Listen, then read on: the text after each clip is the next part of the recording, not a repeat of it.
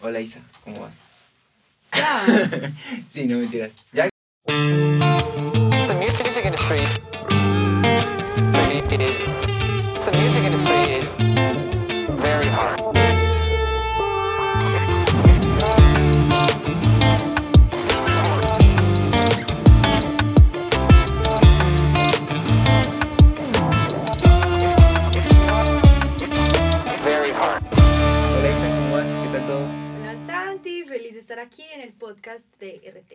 Sí, mira que es es súper chévere contar con tu presencia y realmente ha sido un proceso muy bonito que hemos caminado con, con ellos eh, de, de haber lanzado este podcast, como que es un reto.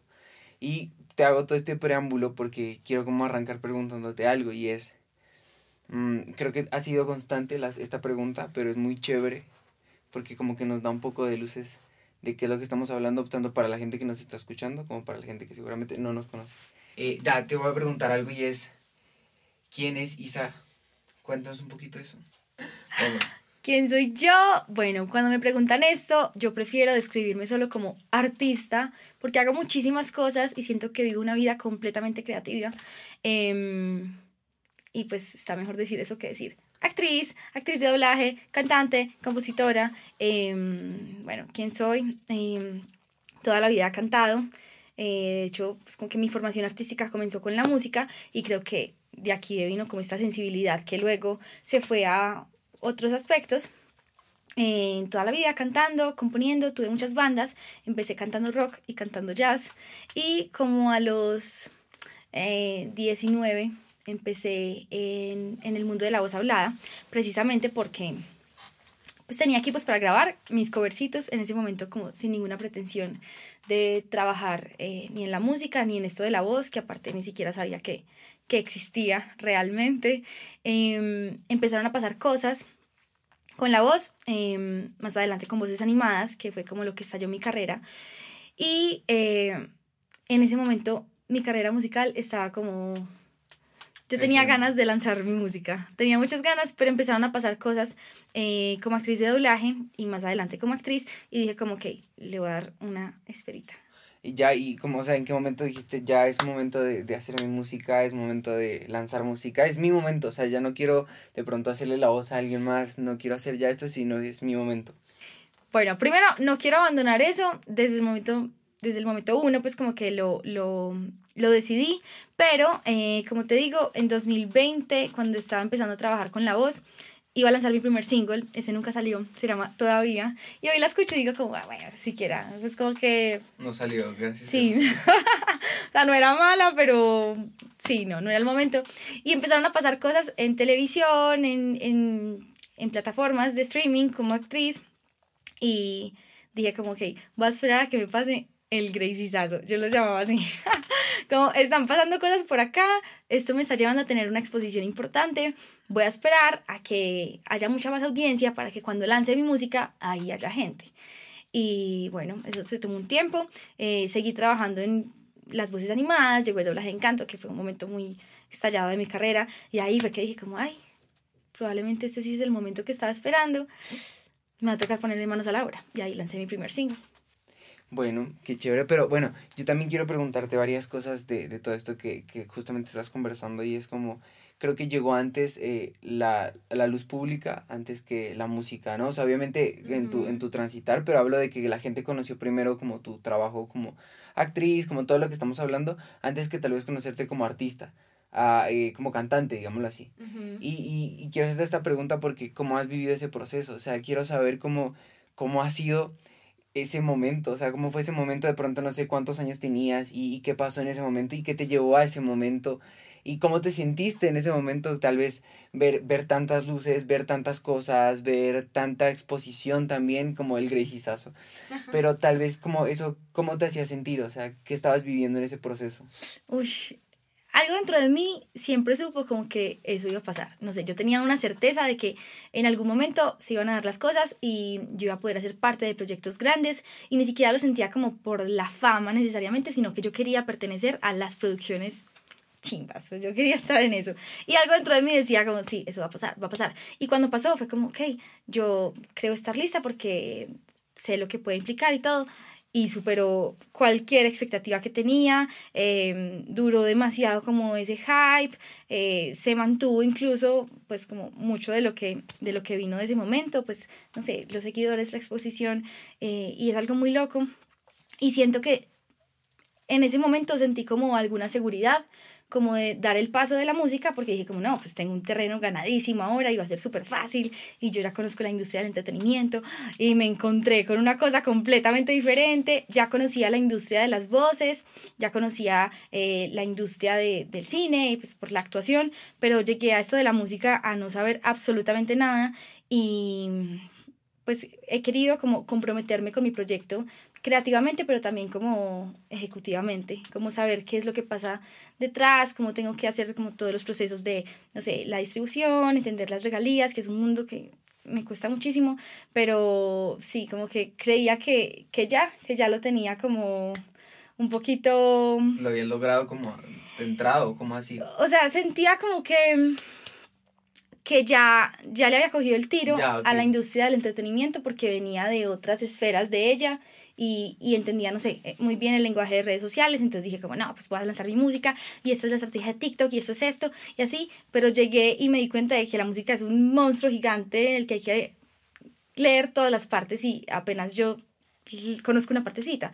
Y voy como, va como un año en el que de verdad estoy concentrada en mi proyecto musical, casi que por completo, pues no he abandonado lo otro, pero me doy dando cuenta de que es algo muy largo y, pero nada, está muy bacano. Pero mira qué chévere que, que toques esos temas porque como que uno se encuentra muchas veces en esta industria que el artista en muchos casos, o por no decir que en el casi 90% de los casos, es como completamente ajeno a estos procesos, ¿no? Y justamente estás hablando mucho de autogestión, estás hablando de procesos que has tenido que vivir, de cómo encontrarte con las regalías, de cómo ver, eh, no sé, el tema de la estrategia de contenidos, porque pues, eh, para los que no sepan, Isa hace contenidos también y tiene un TikTok súper grande, o sea, creo que eso es muy chévere, pero más allá de eso, como que has sido tú la que está detrás de todo eso, o sea, eres tú la que está empapada de tu proyecto, eres tú la que conoce tu proyecto.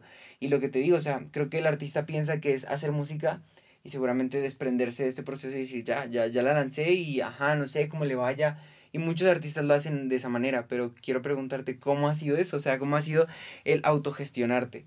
Y tal vez que si alguien está viendo este podcast pueda decir como, caramba, eh, me están dando un tip. O sea, ¿qué cosas le dirías a la persona que está llegando ahorita a nuestras redes o que llegó a esta cápsula o lo que sea y que seguramente estás, está en esa, en esa misma duda de, bueno, yo quiero lanzar música, eh, pero no tengo un manager. O estoy eh, con mis redes, pero tampoco tengo un manager. O sea, ¿cómo, ¿cómo ha sido el proceso de autogestión? Bueno, primero ha sido necesario, como que yo no tengo un equipo, no estoy firmada por nadie, entonces pues me ha tocado, pero veo eh, amigos, amigas artistas que de pronto sí tienen un equipo detrás y a veces mm, se desentienden un poquito más de, esta, de estas labores y digo como, ay, qué rico poder estar así de tranquila, pero luego digo como, bueno, no voy a decir tranquila porque todos llevamos una vida súper ajetreada y nos toca trabajar muy duro, pero como antes pensaba que bueno solo concentrarme en la música, pero ahora pienso como, eh, estoy disfrutando todas las partes del proceso, ahora iniciando y viendo que, que en serio hay mucho que hacer y que somos muchos los artistas que estamos empezando y que incluso después de muchos años de carrera, pues lo hacemos solos, pues em, pasa. Entonces, no sé, como que antes me quejaba y me parecía como, como insostenible y un mundo, sí, como era, como todo un mundo para mí, pero ahora es como, no, no, vamos a ir viendo en el camino cómo pasa y, y lo voy sorteando y lo he sorteado ¿Cuál ha sido el reto más, más difícil? O sea, que dices, pucha, esta historia... El reto más difícil... En la autogestión, o sea, en tu propia autogestión dices como... Pues siento que al principio mm, con mi primer single me dio como, pues no era como vergüenza, pero me sentía como muy intensa mandando como los mensajes de mi música, como síganme, escúchenme. Eh, como que yo decía, no, se van a cansar de mí, es demasiado. Y canción a canción me he dado cuenta de que nunca es demasiado, que ser repetitiva con el mensaje es importante. Entonces, como que también siento que ahí estaba un poquito en juego eso que yo sentía como de, es que estoy cambiando del todo mi comunicación, porque yo antes solo hablaba de mis voces, mi estilo de vida, mi trabajo en set. Y eso me costó mucho, como, como creerme el cuento, como no, es que yo, yo soy artista y yo escribo, entonces como, sí, esa seguridad. O sea, el spam. Tú dices de que, o sea, spamear con, con la música, spamear con esto. Pues con yo me sentía spameando y ahora digo como spameando, es que todo lo que me costó hacer esto, tanto amor que hay detrás y tanto que tengo por decir de esta canción, de cómo la hice, de a quién se la hice, del proceso creativo, de mil cosas y ahora digo como que nunca es demasiado. Y si es demasiado para alguien, pues, pues, que me deje seguir, ¿cierto? Ah, está re chévere eso. O sea, por ejemplo, si, Pues- si, si alguien tiene esa duda, porque yo creo que muchos artistas o muchas personas que consumen este producto, pues están muy expuestas a eso, ¿no? Como, ah, no quiero ser intenso, es que la verdad es que la gente ya me está viendo mucho, he, dicho- Sí. he hablado mucho de esto, ¿cómo que piensas de eso? Como, ay, me da pena. Es que es muy charro porque a mí no me da pena. A mí no me da pena. Pues, a ver, yo ya superé esa etapa de la pena, pero siento que lo mío no es pena, sino que lo mío había sido, porque en este momento ya rompí esa barrera.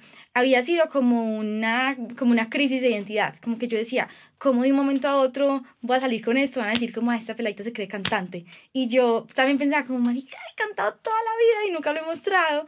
Y es el momento de empezar a abrir esa puerta eh, pues a la luz de las personas, porque verdad canto desde los ocho años y, y no sé, escribir me encanta y escribo hace mucho tiempo y tampoco lo había mostrado porque era como mi gran inseguridad y hoy siento que es porque es lo que más me importa y lo que más quiero cuidar y lo que más disfruto, pero bueno, es como algo ahí raro que tengo. Nunca lo había mostrado y ahora que lo empiezo a mostrar es como, como si yo estuviera como poniendo el piecito a ver si me tiro a la piscina. Pero puse el piecito como, hola, saqué una canción y hablé de la canción una semana y ya luego no. Y dije como, pucha, perdí el momentum de la canción. Em, y single a single, pues llevo tres, pero algo es algo. Eh, me he ido dando cuenta como de, no, no puedo estar pendiente de lo que piensen los demás, eh, voy a hacerlo a mi manera, voy a idear, no sé, las estrategias que me vengan bien a mí. Y con la pregunta que habías hecho ahorita de cómo es la autogestión, ¿qué le recomendaría a alguien que está iniciando en este camino de la música? Yo siento que uno tiene que ser sensato y tiene que saber cómo, con qué cuenta. Entonces yo dije como, bueno, a ver, yo escribo bien, pero no soy la mejor instrumentista, por ejemplo. Yo cuando compongo, pues escribo en mi piano y así, pero nunca voy a poner un TikTok en el que esté tocando piano brutal porque no, no, no lo voy a hacer. Entonces dije como, bueno, esa no es una, esa no es una opción, por ejemplo, de, de un contenido. Em, espérate, espérate. Se me fue la paloma demasiado.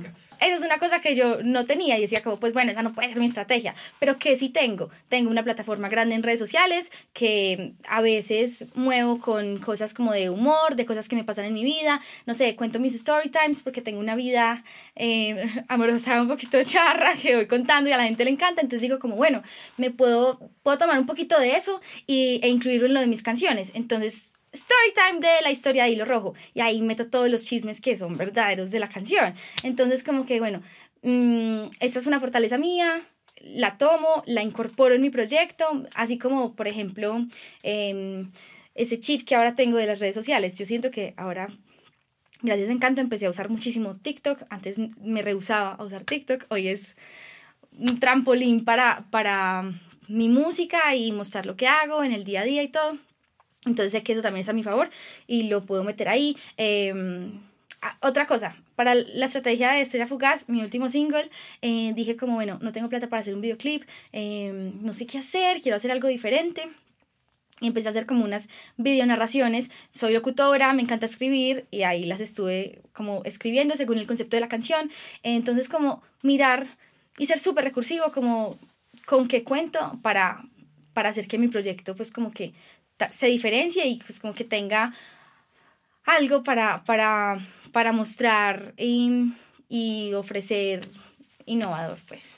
¿Qué, qué es lo que más te ha costado de, de todo eso que me estás hablando? O sea, crecer una plataforma, tener seguidores, que de una u otra manera mucha gente llegue a tu, a, pues, a tu producto, también es difícil, ¿no? O sea, creo que el vender, el mostrarles algo que nosotros estamos haciendo como artistas, pues a veces como que sí es complejo, ¿no? Porque hay millones de personas haciendo música, hay millones de personas haciendo buena música, y hay muchísimas personas que seguramente tienen otras cosas que decir que, que también son importantes, pero que no han logrado como tal vez mostrarlas o no han logrado darle un poco de visibilidad a eso. Y, y yo quiero preguntarte porque sin duda alguna eres una persona que ha hecho un camino que no podemos obviarlo. O sea, seguramente como que mucha gente dice, ay, no, sí, es que llegó el reconocimiento de la noche a la mañana, ¿no? o de pronto ven el resultado de algo muy fugaz, muy rápido, como, ay, sí, de la noche a la mañana yo la vi en, en tal cosa o yo la escuché en tal espacio, pero ha sido algo que has construido, ha sido algo que, que lleva tiempo. Y, y, quiero preguntarte eso, ¿no? O sea, ¿cómo, así, ¿cómo empezó este proceso? ¿Cómo empezaste con tus redes sociales? Tal vez empezaste con Insta hace mucho tiempo. ¿Y, y cómo empezaste a, a, construir eso, esa comunidad? Eh, ¿Cómo empezaste a construir tal vez la gente que hoy por hoy te escucha? O tal vez incluso después de Encanto y todo esto que seguramente la gente ya te conoce o no. Pero mucha gente ha empezado a llegar también posterior a eso, no ha, no, no ha llegado desde, o sea, no es un público que tenías antes, sino un público que has ido construyendo, ¿cómo, cómo ha sido eso? O sea, ¿cómo ha sido ese camino? Porque pues tienes una historia y tienes algo que contarnos y estoy 100% seguro de eso.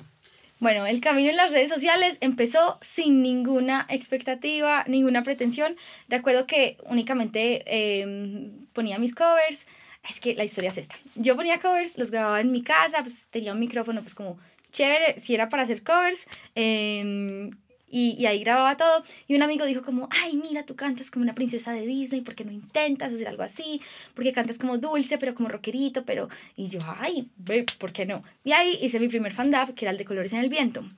Yo publiqué eso y fue como, ¡Oh! todavía has sido Pocahontas. Y yo, no, no, no, no fui yo, yo no había nacido. Pero como que fue sensacional y dije como, eh, esto funciona, lo voy a seguir haciendo. Pero este, esto funciona, era como, está divertido. Y empezó a crecer mi plataforma, eso fue Instagram hace, no sé, 2019, cuatro años, y así, y así, ahí me fui dando cuenta de que, ay, bueno, este mundo de las voces me gusta, y empecé a soñar con eso. Pues la verdad no voy a decirles aquí que yo desde chiquita quería ser actriz de doblaje, no, no, fue a los 19, 20 años, y yo, ay, quiero esto para mí, quiero dedicarme a esto. Aquí mm, un dato curioso, yo soy politóloga, en ese momento estaba en la universidad y fue como, no, yo quiero esto, esto funciona, eh, pero quiero mirar cómo, cómo existe el trabajo en este, en este campo. Y me di cuenta cómo funcionaba la cosa. Y ahí dije como, bueno, este es mi sueño, ah, tengo un nuevo sueño, este era mi sueño ya. Eh, ¿Cómo hago para acercarme cada día más a ese sueño? Y pues para mí ese sueño era irme a México, quién sabe en cuántos años, para poder empezar a grabar. Mi sueño era grabar para Disney. O sea, tengo un video en el que exactamente digo, mi sueño, ay, grabar para Disney. Y un año después pasó y me parece loquísimo. Y creo que todo fue un trabajo muy constante y de...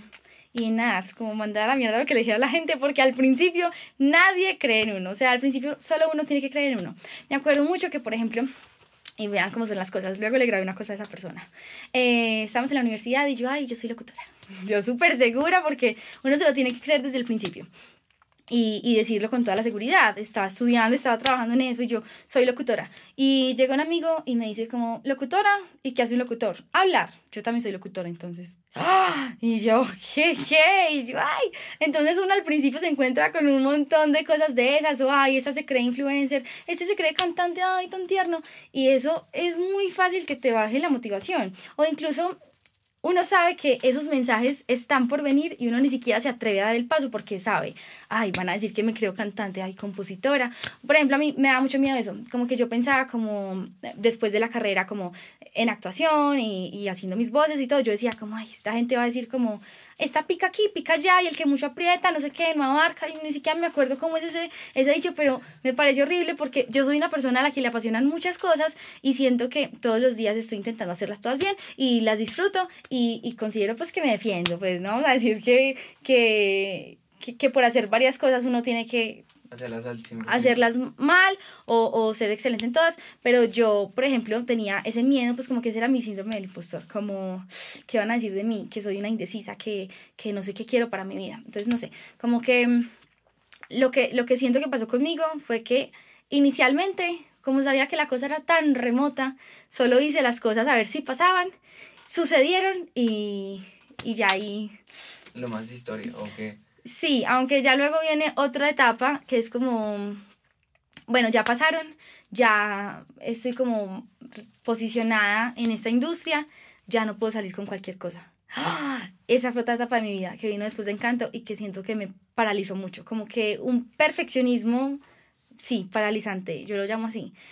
Y salir de ahí también me pareció muy difícil, como que iniciar es difícil. Ahí? Pero ¿cómo saliste de ahí? O sea, ay, ojalá hubiera salido del todo. Como que eh, ahora estoy intentando volver un poquito a esa Isabel que solo hacía y hacía y hacía y lo disfrutaba y no se complicaba tanto por, no sé, em, hacía videos y no me preocupaba si estaba es que suena muy tonto, pero, pero ahora son cosas que como que me hablan aquí y, y me hacen posponer las cosas. Eh, si estaba maquillada, si no estaba maquillada, si eh, la luz estaba perfecta, si el caption era no sé qué, como que antes yo no le ponía como tantas arandelas a las cosas.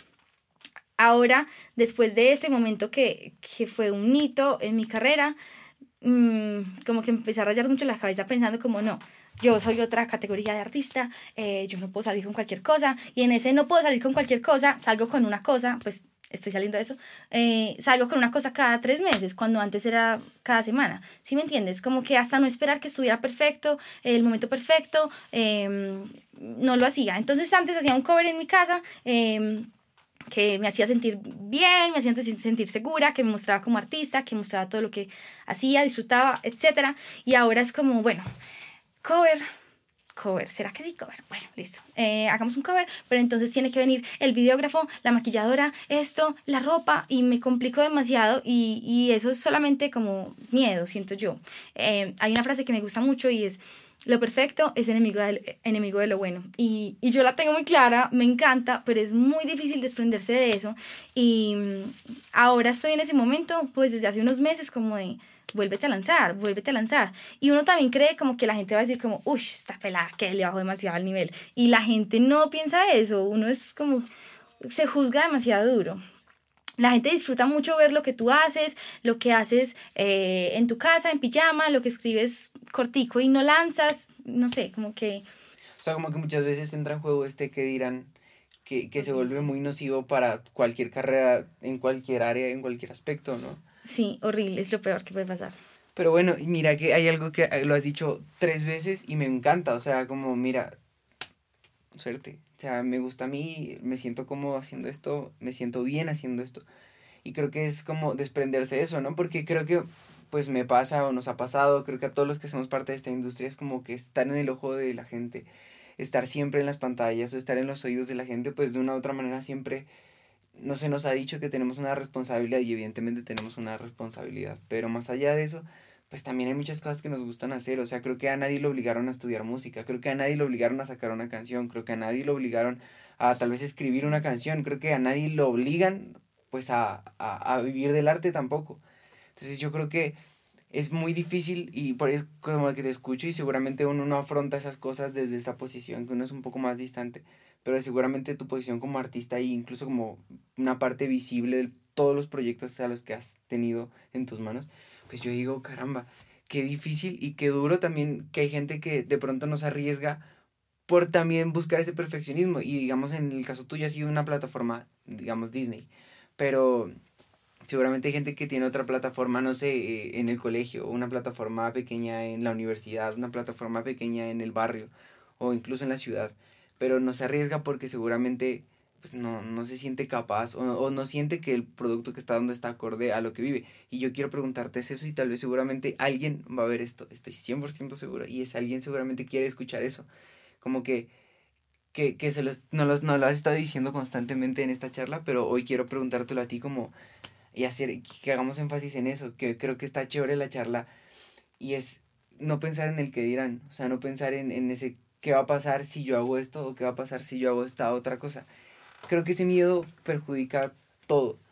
Y hoy por hoy yo he visto y escuchado tu música y es excelente, me gusta. Y como que hablábamos y decíamos que chévere como contar con, con estos nuevos talentos en Colombia, que seguramente la música hoy por hoy ya no es como, ay, hay que ser famoso todo el tiempo, sino es tener un nicho que seguramente nos escuche, o ese nicho que seguramente pase tiempo escuchando nuestra música.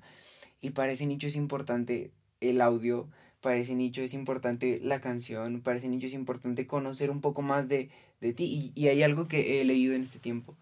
Y es de que las redes sociales han permitido eso, ¿no? Han permitido que la persona sea más, no sé, sea más real que la persona, incluso que el fan cuando vea a su artista ya no lo vea como algo tan distante, que era lo que pasaba mucho, pues hace mucho tiempo. A Michael Jackson no lo podías ver bañándose, a Michael Jackson no lo podías ver desarreglado.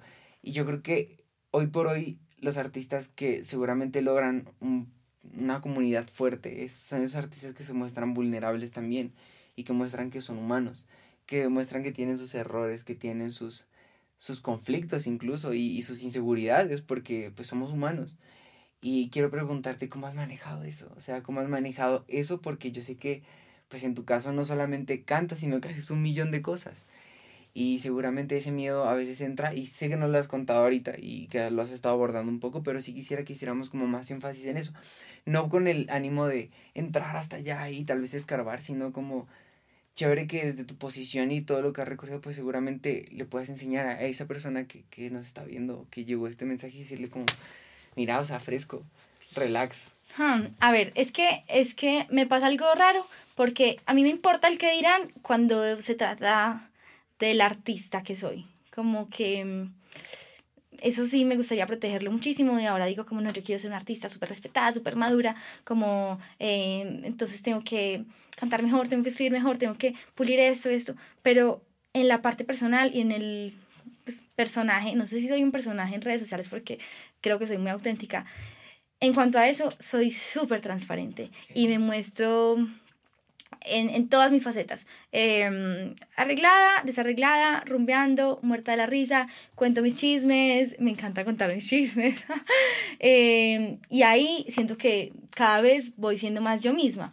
Eh, eso es una cosa, todo el mundo dice como no, eh, la clave está en ser tú misma y uno es como sí, sí, sí, suena muy cliché, pero la verdad cuando uno se atreve poquito a poquito a ser uno mismo, pues a mí me da mucha pena ser yo misma, pues, pues al principio me da mucha pena ser yo misma porque siento que a veces, pues soy un poquito rara a veces, pero me caigo muy bien. Pero al principio yo decía como, ay no, ¿será que muy escandalosa? ¿Será que muy esto? ¿Será que muy pata? Porque, digamos, yo puedo poner una historia en una rumba, la rumba más rumba del mundo, y al otro día leyendo en mi café y pongo la citica de, de del poemario que me gusta. Y antes yo decía como, ay, no, quieran a decir que yo me creo única y diferente. Ay, ¿será que...? Y ya luego dije como, ay, eso también hace parte de mí. Voy a poner lo que se me dé la gana y el que crea lo que crea, que lo crea.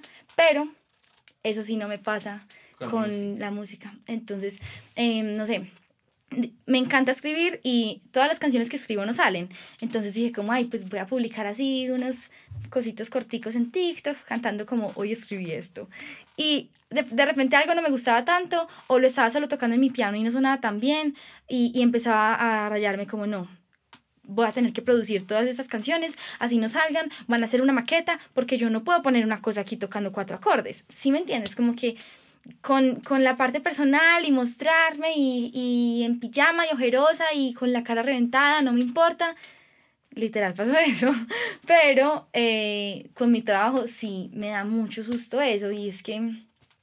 Eh, y me he preguntado como, a ver, y es que me da miedo de quiénes, eh, porque veo como mis seguidores em, pues como el promedio de mis seguidores que no son artistas, sino que son personas que admiran lo que hacemos y ni siquiera se darían cuenta de lo que nosotros vemos como un error, pero yo, yo digo como, ¡Ah! me va a ver mi amiga música y va a decir que yo soy una, ¿sí me entiendes? Que no ah, sí, que no sé nada. Y ahí sí es que me da duro, pero, pero nada, pues eh, he intentado como ir descifrando como eso, esos miedos, qué es lo que me importa, qué es lo que me detiene.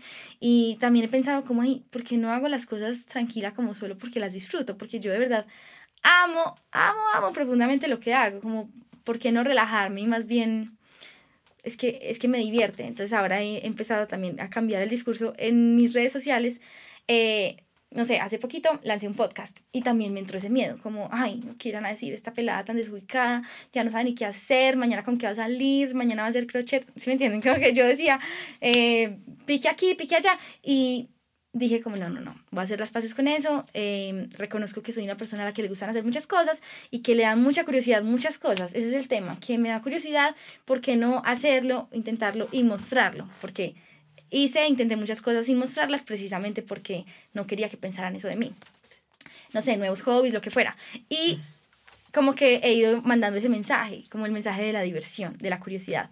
Entonces cuando publiqué lo del podcast fue como, eh, qué delicia, qué felicidad poder hacer todo lo que me causa curiosidad y disfrutar lo que me gusta, bla, bla, bla. Y siento que así poquito a poquito voy, voy como creyéndome a mí misma como que no todo tiene que ser tan estricto y también diciéndole a la gente, porque creo que eso, eso que yo creía viene como de una creencia general de que estamos hechos para una cosa, solo una cosa, hay que ser aparte los mejores en esa cosa, que esa es otra cosa que digo, ay no, pues tampoco, pues la vida, la vida es muy cortica y se pueden hacer, se puede hacer todo lo que uno quiera, disfrutarlo, y sí, y, y asimismo, retomo, em, como darle a entender a la gente que, que se puede, se puede explorar, se puede hacer las cosas sin, sin esperar vivir de eso. Por ejemplo, esa es una cosa que yo decía, no puedo, hace unos años, pues ahora sí quiero, eh, no voy a lanzar una canción porque yo no me puedo dedicar a la música porque no puedo vivir de eso.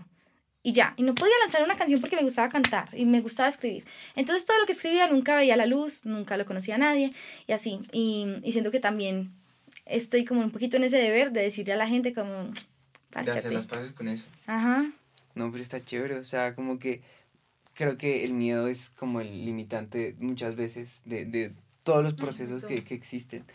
Y yo creo que, pues no sé, o sea, muchas veces nosotros hacemos mucho énfasis aquí en, en que, en la música y todo este tema, pero yo creo que el arte es, pues no deja de ser eso, ¿no? No deja de ser esa parte nuestra que seguramente nos gusta exponer o que seguramente pues nos da vida a nosotros mismos, ¿no? Y en el caso tuyo es la música, es hacer doblaje. Sabes, hablando de eso, yo empecé en mayo del año pasado, em, empecé a escribir, pues como juiciosa. Me gustaba escribir hacía mucho tiempo y así lo hacía de vez en cuando, pero en mayo fue como, bueno, voy a lanzar mi música, me voy a poner a escribir y escribir súper juiciosa para ver cuál es como mi estilo, para encontrarme, encontrarme.